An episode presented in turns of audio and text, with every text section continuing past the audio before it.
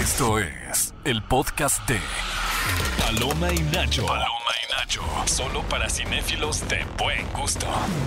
Bienvenidos al podcast de Paloma y Nacho. Estamos muy contentos porque hemos recibido muchísimo apoyo de su parte con esta nueva identidad, con Sí, esta nueva esta nueva imagen de. Paloma y Nacho. Nos está yendo muy bien, estamos muy contentos porque esto es posible gracias a ustedes. Y de verdad que, que nos encanta tener ese espacio para recibir diferentes invitados que vienen a platicarnos, no solamente como de, de sus películas favoritas o de algún estreno en particular, sino que también podemos conocer de su trayectoria, de su oficio. Y este podcast va a ser súper especial. Yo tengo muchas preguntas para mi invitado, pero Claro. antes, como siempre, eh, pues me presento, Gaby Mesa, aquí eh, en el micrófono de Paloma y Nacho. Y, mi queridísimo, Bully, ¿cómo están? Espero que estén muy bien. Héctor ¿andas Trejo, hoy en modo Paloma o en modo Nacho? Ando en modo, ando en modo, ¿saben quién? Ando en modo, en modo metálica. Andas metal, Ando en metalero. modo metalero porque, que creen? Como les dijimos, Metallica va a estrenar 72 Seasons. Es esta eh, fiesta para celebrar un día antes del lanzamiento del nuevo disco de Metallica. Lo van a poder escuchar en las salas de Cinépolis.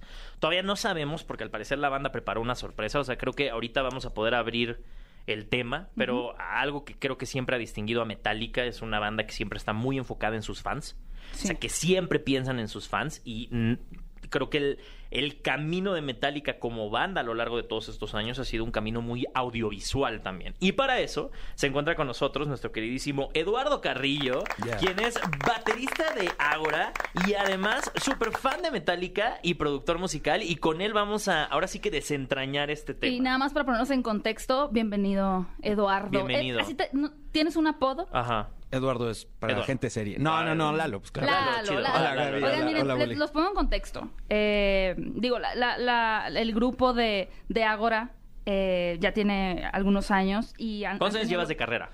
Híjole, la banda ya tiene sus 20, 23 Ajá. Es años. del y, tú, y 96, tú tocando ¿no? desde, desde morrillo. 96 cuando estábamos en secundaria. O sea, realmente cuando sale el disco es 2001 Ajá. y de ahí para acá. Pero cuentas de Este, 96. eh, sí, sí, digo, eh, realmente era como ir aprendiendo a tocar ahí en Claro, ese ahí se entonces.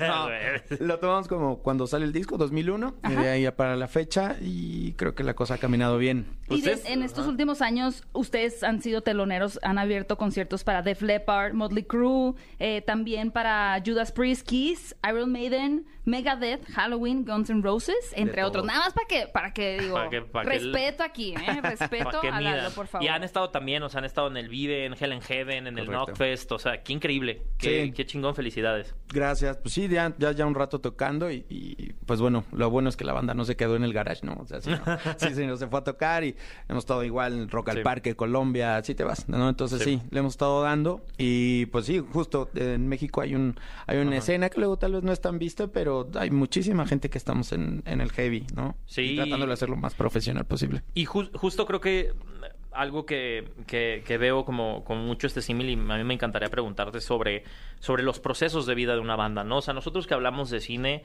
es muy diferente a lo mejor Muy como la, la carrera de un actor, ¿no? O sea, y cómo se director. va desarrollando y de un director, pero al final, pues la banda es un proceso colaborativo, ¿no? O sea, y, y entender cómo estas bandas se mantienen, pasa el tiempo, crecen, tienen hijos, o sea, como que justo eh, preguntarte cómo ha sido para ti, por lo menos con Ágora, o sea, verdaderamente crecer al lado de tus compañeros. Claro, pues yo te puedo decir que ha sido un súper viaje, hemos aprendido mucho. Hay, obviamente, toda carrera artística, tú sabes que pues, tiene Sí, broncas, sí, ¿no? claro. Y más si eres un aferrado tocando heavy metal en México, ¿no? Entonces eso es más complicado. Lo vamos a hacer. Sí, y lo vamos a hacer porque lo vamos a hacer. Entonces, eh, yo te puedo decir que hemos crecido como familia. O sea, como tú dices, aparecen hijos, aparecen todo este rollo.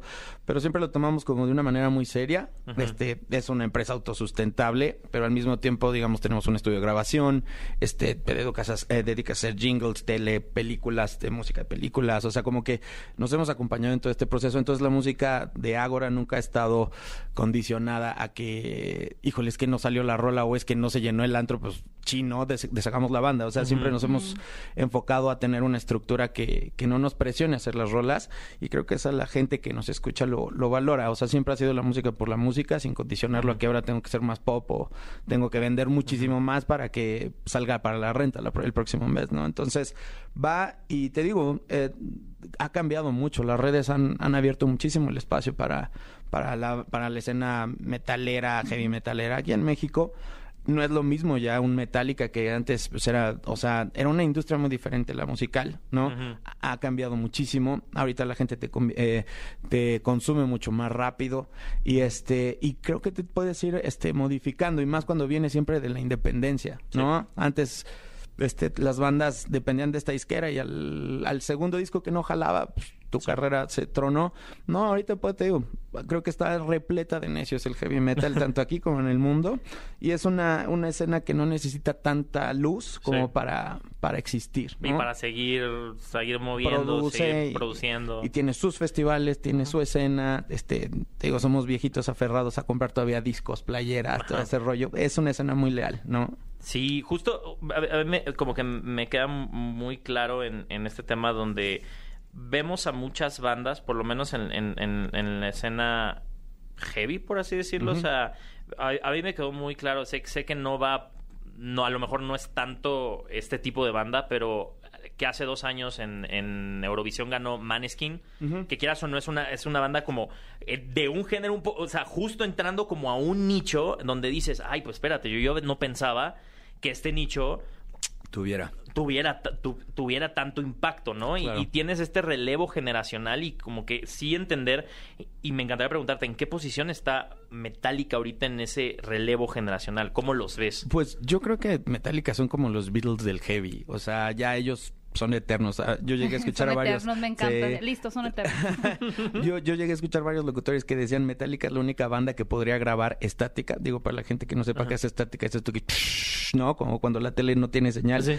Y lo compraría. Y eso es lo que le pasa mucho con los fans a, Metallica. Tiene un, una horda, tiene un- incluyéndome yo, que que realmente valoras mucho todo lo que hacen y, Sí. y pues lo que tú dices, ellos han tratado de enaltecer mucho a sus fans, Y creo que es una banda que justamente les da mucho espacio y mucho lugar a ellos. Entonces eso los hace diferente. Es una banda que yo no podría, no veo cómo. O sea, mete a los fans y les dice qué rolas quieren que toquen ese día y dices, no manches, tienes como 70 rolas. O sea. ¿cómo las vas a tener fresquitas, no? Y lo hacen. Entonces, te digo, es, es una banda que siempre hace las cosas distinto Sí. y este...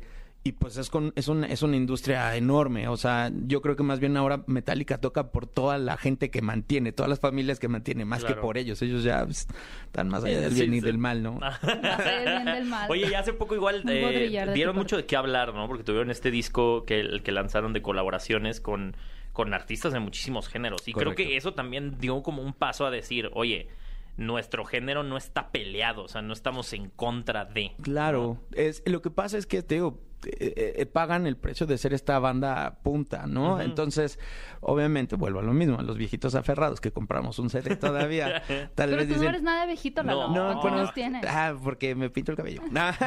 ¿Con que tienes 40 40, o mucha? 40. Ah, no, pero... ya- Sí. ay, ay. Es el rock and roll, es el rock and roll. Más bien, es- sí, sí. Quisieras tú, haber- quisieras seguramente haber crecido tu adolescencia en los 80, ¿no? Pues sí, sí. No, no, no, pero mira, la verdad, a todo dar con, con lo que me ha tocado. Pero, o sea, eh, a lo que voy con, con este rollo es de que ellos, a Metallica ya no le habla a los de mi generación ni a los que estaban antes. Les habla justamente a estas, a estas nuevas este, Generaciones. y se junta con artistas que dirías, oye, pero ¿por qué hiciste? eso?" Porque puedo, ¿no? Porque puedo hacerlo y soy ¿Cómo Metallica. quiénes para Claro. poner en contexto? Híjole. Tuvo colaboración. Es que no, no me gustaría hablar mal Ah, de nada. tuvo, bueno, bueno, bueno. tuvo colaboración con J Balvin. Ajá. Tuvo una colaboración con, si no me equivoco, neta, creo que hasta Hash. Sí, Tuvieron no, una no, y pon colaboración tú, con hay, algo muy loable que estuvo con unos, unas chavas mexicanas que se The llaman Warning, The Warning. pero yo soy Ajá. fan de The Warning. Por eso, pero ellas son chidas. Sí.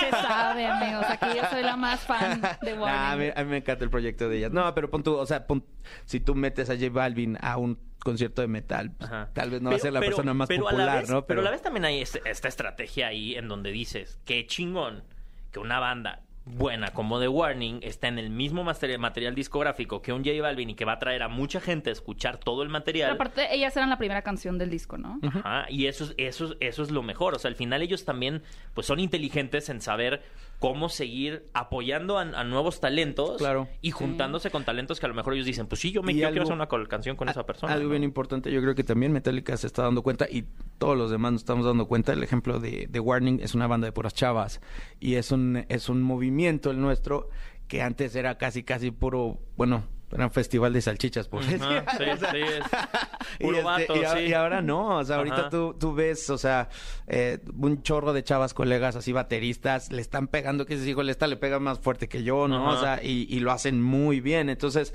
yo creo que eso está refrescando mucho la escena metalera. Incluso fuera del metal, yo voy a ir al extremo, amigos, perdón, pero es mi referencia que tengo ahorita. No, claro. Fui al concierto de Alejandro Sanz.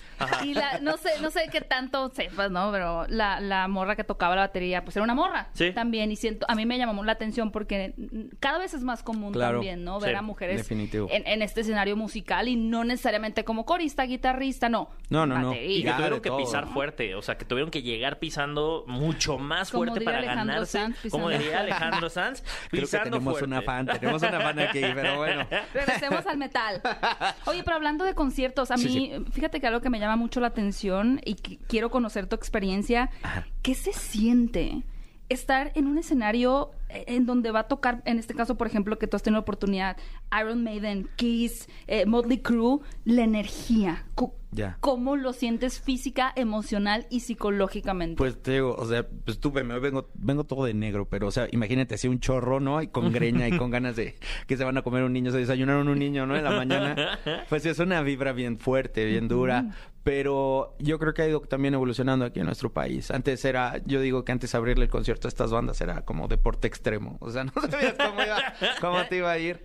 Eh, Por pero- el público, por la porque reacción. sí, o sea, es, es muy true. Es una, es, es una, es una escena muy true. Pero no, poco a poco se ha ido este, sensibilizando con esto. Y pues sí, yo te puedo decir, o sea, son bandas con las que, por las cuales yo, yo quise aprender a tocar, ¿no? O sea, Sí. yo soy baterista por Tommy Lee, que Tommy Lee es el baterista de Motley. Y este. Y pues es un sueño hecho realidad, porque además él salió a vernos, se aventó dos rolas Oh, viéndonos y yo, qué bueno que no me avisaron porque me hubiera equivocado todo, ¿no? Pero no, no, no, es, es algo que te llena y, y- y estar en escenarios así, pues obviamente este último fue lo de Def Leppard y Motley fue en el Foro Sol y estaba hasta el gorro. Y, y la neta, gente, gente bien buena onda, gente que, que, que sí es rock and rollera, que eso a mí me encanta, ¿no? O sea, pon tú que luego lo ensalza más todo el crew de gente que los apoya y el personal y que no te le acerques y no le hables. Y te das cuenta, de pronto te lo encuentras en el pasillo y es, oye, dude, estuvo bien chido lo que hicieron. Y así, ah, no inventes, no, o sea, no sabes la que me puse después de hablar con ellos, ¿no? O sea, estuvo increíble. Estoy realizado. Este, pero bueno, a lo que voy regresando a tu pregunta, sí, este, son experiencias que me, que me quedo Sí, y mucha adrenalina. eh, mucha adrenalina y, y, y hace que valga la pena todo lo que, lo que le has metido de esfuerzo. ¿Y ves ¿no? un impacto tú directo cuando abren un concierto para grupos Sí. como esto en tus seguidores, en los escuchas, etcétera? Justo ahora lo que, lo que hablábamos de, de las redes sociales, pues ves Ajá. un impacto inmediato, ¿no? Entonces Sí. de pronto tenías Los escuchas, eh, todo. Instagram, este, en los videos en YouTube, El to- to- el Spotify. Spotify igual de pronto si te estaba siguiendo cierto número casi casi se duplica, ¿no? Entonces es O es que te muy meten a escuchar justo la rola, ¿no? O sea, de Sí. que, ¿cuál es? A ver, vamos a escuchar a que Exactamente. suena, ¿no? Pero, o sea, funciona y este, y bueno, también es lo que yo siempre hablo con las bandas. Digo, atrás de nuestra banda hay un chorro de, de- Claro. de banda que está queriendo meterle a esto. Y yo les digo que este- estas oportunidades son únicas. O sea, tienes Ajá. que dejar el 3000% ahí arriba para que justamente jale y capte la atención lo suficiente, Claro. porque realmente la gente no va a verte a ti. Y tú tienes que encargarte de, de, De- jalar y todo de eso. ¿no? preparar esa energía, ¿no? Sí, O sea, sí, sí, exactamente, pero no, te digo, sí, sí, sí es una repercusión bastante interesante. Y, y Sí. cada vez también se empieza a volver, eh, decías que ha cambiado mucho el ambiente, ¿no? Empiezas a, a tener, que es algo que me parece como muy... eh, se siente bien el ver algo multigeneracional, ¿no? Empezar a ver familias. Claro. O sea, yo creo que ahí es donde, con donde está esa clave. O sea, a mí me queda muy claro que el, a lo mejor lo que a ciertas personas podrían tener preconcebido de la gente que va a ir a ver el 72 Seasons, la Global Premiere de Metallica, va a ser puro güey en camisa negra, con pelo largo. Es como no, o sea, van a ser niños. No me vas a estar hablando mal No, van a, de- van a- van a ser Sí, niños, ¿eh? van a ser niños y niñas de pelo largo, con playera negra, y el papá, y la mamá, y hasta el abuelito. O sea, al final ya hay una multigeneracionalidad en eso, y por eso también se expande y se, se vive de otra manera, ¿no? Absolutamente, sí. De hecho, justo en este concierto eh, y en los que tú vayas ya, o sea, pues ya son bandas longevas. Entonces, pues ellos lo que hacen es más bien, pobres de los hijos, ya se los cargo el payaso porque ya es otra generación de estar con lo mismo, ¿no? Y justo tú ves a los niños ya disfrazados de Kiss o. Ah, o van, o van nada más las mamás o las chavas, ves por las chavas ahí. Y este y, y yo te diría que la verdad, sí, esto que dices eh, eh, es muy cierto. Luego hay como una un, eh, no sé, como que nos ven de una manera rara por cómo te vistes y todo, pero te puedo decir que somos banda bastante Ajá, leal, o sea, o sea, si ves que alguien se está pasando de lanza, todo mundo sobre de esa persona, o sea, no, no, no, no, no somos una bola de delincuentes, la verdad. Y te digo, sí, sí, ahorita ya hay un ambiente mucho más chido. Sí ha cambiado además, creo, ¿no? Y, y una pregunta, Lalo. ¿Cuáles son tus expectativas precisamente para el 72 Seasons de El disco. Metallica? Pues mira, realmente es, es el- un disco que viene después de que en el 2016 fue lo último que habían sacado Metallica. Y este... Siete años. Sí, y eh, yo de lo que he escuchado, que ya han sacado cuatro sencillos hasta ahorita, dos, yo puedo decir, eso es lo que estábamos esperando de, de Metallica y tú lo oyes en este ambiente metalero, en general ha hecho ¿Has tenido un, oportunidad buen de, ver- impacto. de escuchar a Metallica en vivo? Sí, sí, claro. Ahora en Foro Sol, ¿no? Sí, Pero- en, en, en ¿Varias en varias ocasiones. O sea, pues de hecho, pues justo mi primer concierto así como tal fue de ellos en el 94, por eso te digo que estoy viejito. ¿Tu Entonces, papá era este, metalero también? eh, no. No, no, no, ahí ¿Tú fuiste fue, la primera fue- Fue la generación? primera generación que mandó todo el día. Toda la manzana Que podrida, todo dices. por el rock. Sí, no, pero realmente fue increíble y ahí es donde se dieron Vinieron en cuenta. 2006, ¿no? O 2000. 2000... Realmente, vienen muy 2009. seguido. No, fue 2001. Es que yo, yo fui, eh, bueno, tuve la oportunidad de ver a Metallica en Foro Sol, pero creo que fue 2009. Podría Y ser. qué concierto. Sí. Qué concierto. Acuerdo que nos pasó un helicóptero encima porque estaban grabando Mm. justo... Yo creo que sí. O Es que México es un gran lugar para grabar, ¿no? Porque, Sí. digo, eh, es muy común que las bandas digan, nos encanta venir aquí. Y uno dice, ay, así le han de decir a todos, pero no. No. Yo creo Ah. que realmente México sí es. No, la banda ¿Cómo mexicana es- describirías tú a la audiencia en México? Súper cálida, súper leal. Este, pero velo así, en- yo creo que en prácticamente cualquier zona donde pega el, merc- el mercado en México es bueno, o sea, es una economía que se mueve un chorro y este, y sí, o sea, para las bandas metaleras, bueno, de lo que quieras, es, un gran mercado. Y tío, son muy fieles, o sea, compran todo. eh, Compran eh, todo. Sí, o sea, de hecho ellos, Metallica, en- te digo, en 94, eh, tuvieron estos, estos, estos seis conciertos en el Palacio de los Deportes, que en ese entonces era así como impensable que una banda de metal hiciera esto, ¿no? O sea, estabas, estabas hablando de que existía Rocotitlán y después llega Metallica y te hace, creo que fueron seis o cinco conciertos en el, en el eh, Palacio de los Palacio de Deportes, Deportes. que todo el mundo se saca de onda, a tal grado que ellos graban un disco en vivo, una caja especial, que pues antes, pues, o sea, era algo así súper caro. Y sí, lo que tú dices es porque en México detectaron toda esta vibra, ¿no? Y, y sí, o sea, entonces por eso yo creo que esto, esta premier que va a haber, esta listening party, yo creo que va a jalar cañón. Ay, increíble. Lalo, qué padre. Ojalá puedas venir pronto a platicar Sí. Claro. de, de, de ti. Es, es- Más, muy de más, maravilloso de más. Está- hablar está contigo. chido, sí. Qué padre que aceptaste nuestra invitación y por Al supuesto, eh, cuéntanos cómo te podemos encontrar en tus redes sociales para que la gente Tuyas cinéfila. Y Gracias. también melómana te puedan encontrar. Gracias. Pues mira, realmente yo soy medio, medio emo en mis redes, entonces vayan con la banda y yo ahí, ahí me defiendo. Pero Ágora Oficial, Ágora Ah, Metal, búsquenlo así y este, y ahí estamos aventando cosas nuevas. Este, firmamos con una disquera inglesa australiana y estamos grabando, gra- grabando en inglés y va caminando súper bien. La idea es ahorita irnos para allá, para al otro lado del charco un ratito. Wow. Entonces, ahí, les encargo este, que se den una vuelta, que le den amor a los videos y que Claro. escuchen lo que estamos sacando. Oigan, pues no se pueden perder este jueves 13 de abril, o sea, mañana, la Listening Party Mundial de 72 Seasons, el nuevo disco de Metallica. Y vayan a seguir a, a- Ahora. a nuestro queridísimo Lalo. Y recuerden que tenemos el programa en vivo de Paloma y Nacho todos los sábados a las 10 de la mañana en ExaFM 104.9. No olviden, si nos están escuchando en Spotify, darle al botón de seguir Sí. para que estén actualizados. Y, Y, si aparte ya están están en viendo- Spotify, o sea, váyanse Ya ya, o están. sea, después de esto ya le dieron el like, se van al de Y califiquen también, Y también- pónganos cinco estrellas. Y, que nos quieren mucho. Sí. Y también estamos presentes en YouTube, también si están viendo este video. Recuerden seguir a Cinepolis en todas sus redes sociales. Mi querido Uli, ¿cómo pueden seguirte en tus redes A mí sociales? me encuentran como arroba Héctor Trejo. Ya no te pelas en Twitter, ya cambiaste. Es como decíamos, es que nos vamos haciendo, vamos cambiando, vamos soltando las cosas. Se Ya que se peleen los que Se se, peleen. A mí me encuentran como arroba Gaby Mesa 8 Mesa con Z. Muchas gracias por habernos acompañado. Gracias, Lalo. A Gracias, muchas Gracias, a la producción también. Y nos escuchamos en un próximo episodio de este podcast de Paloma y Esto fue el podcast de Paloma y Nacho. Paloma y Nacho. Reseñas, recomendaciones, entrevistas y opiniones. Paloma y Nacho. Solo para cinéfilos de buen gusto. Escúchanos en vivo todos los sábados a las 10 de la mañana en Nexa FM 104.9.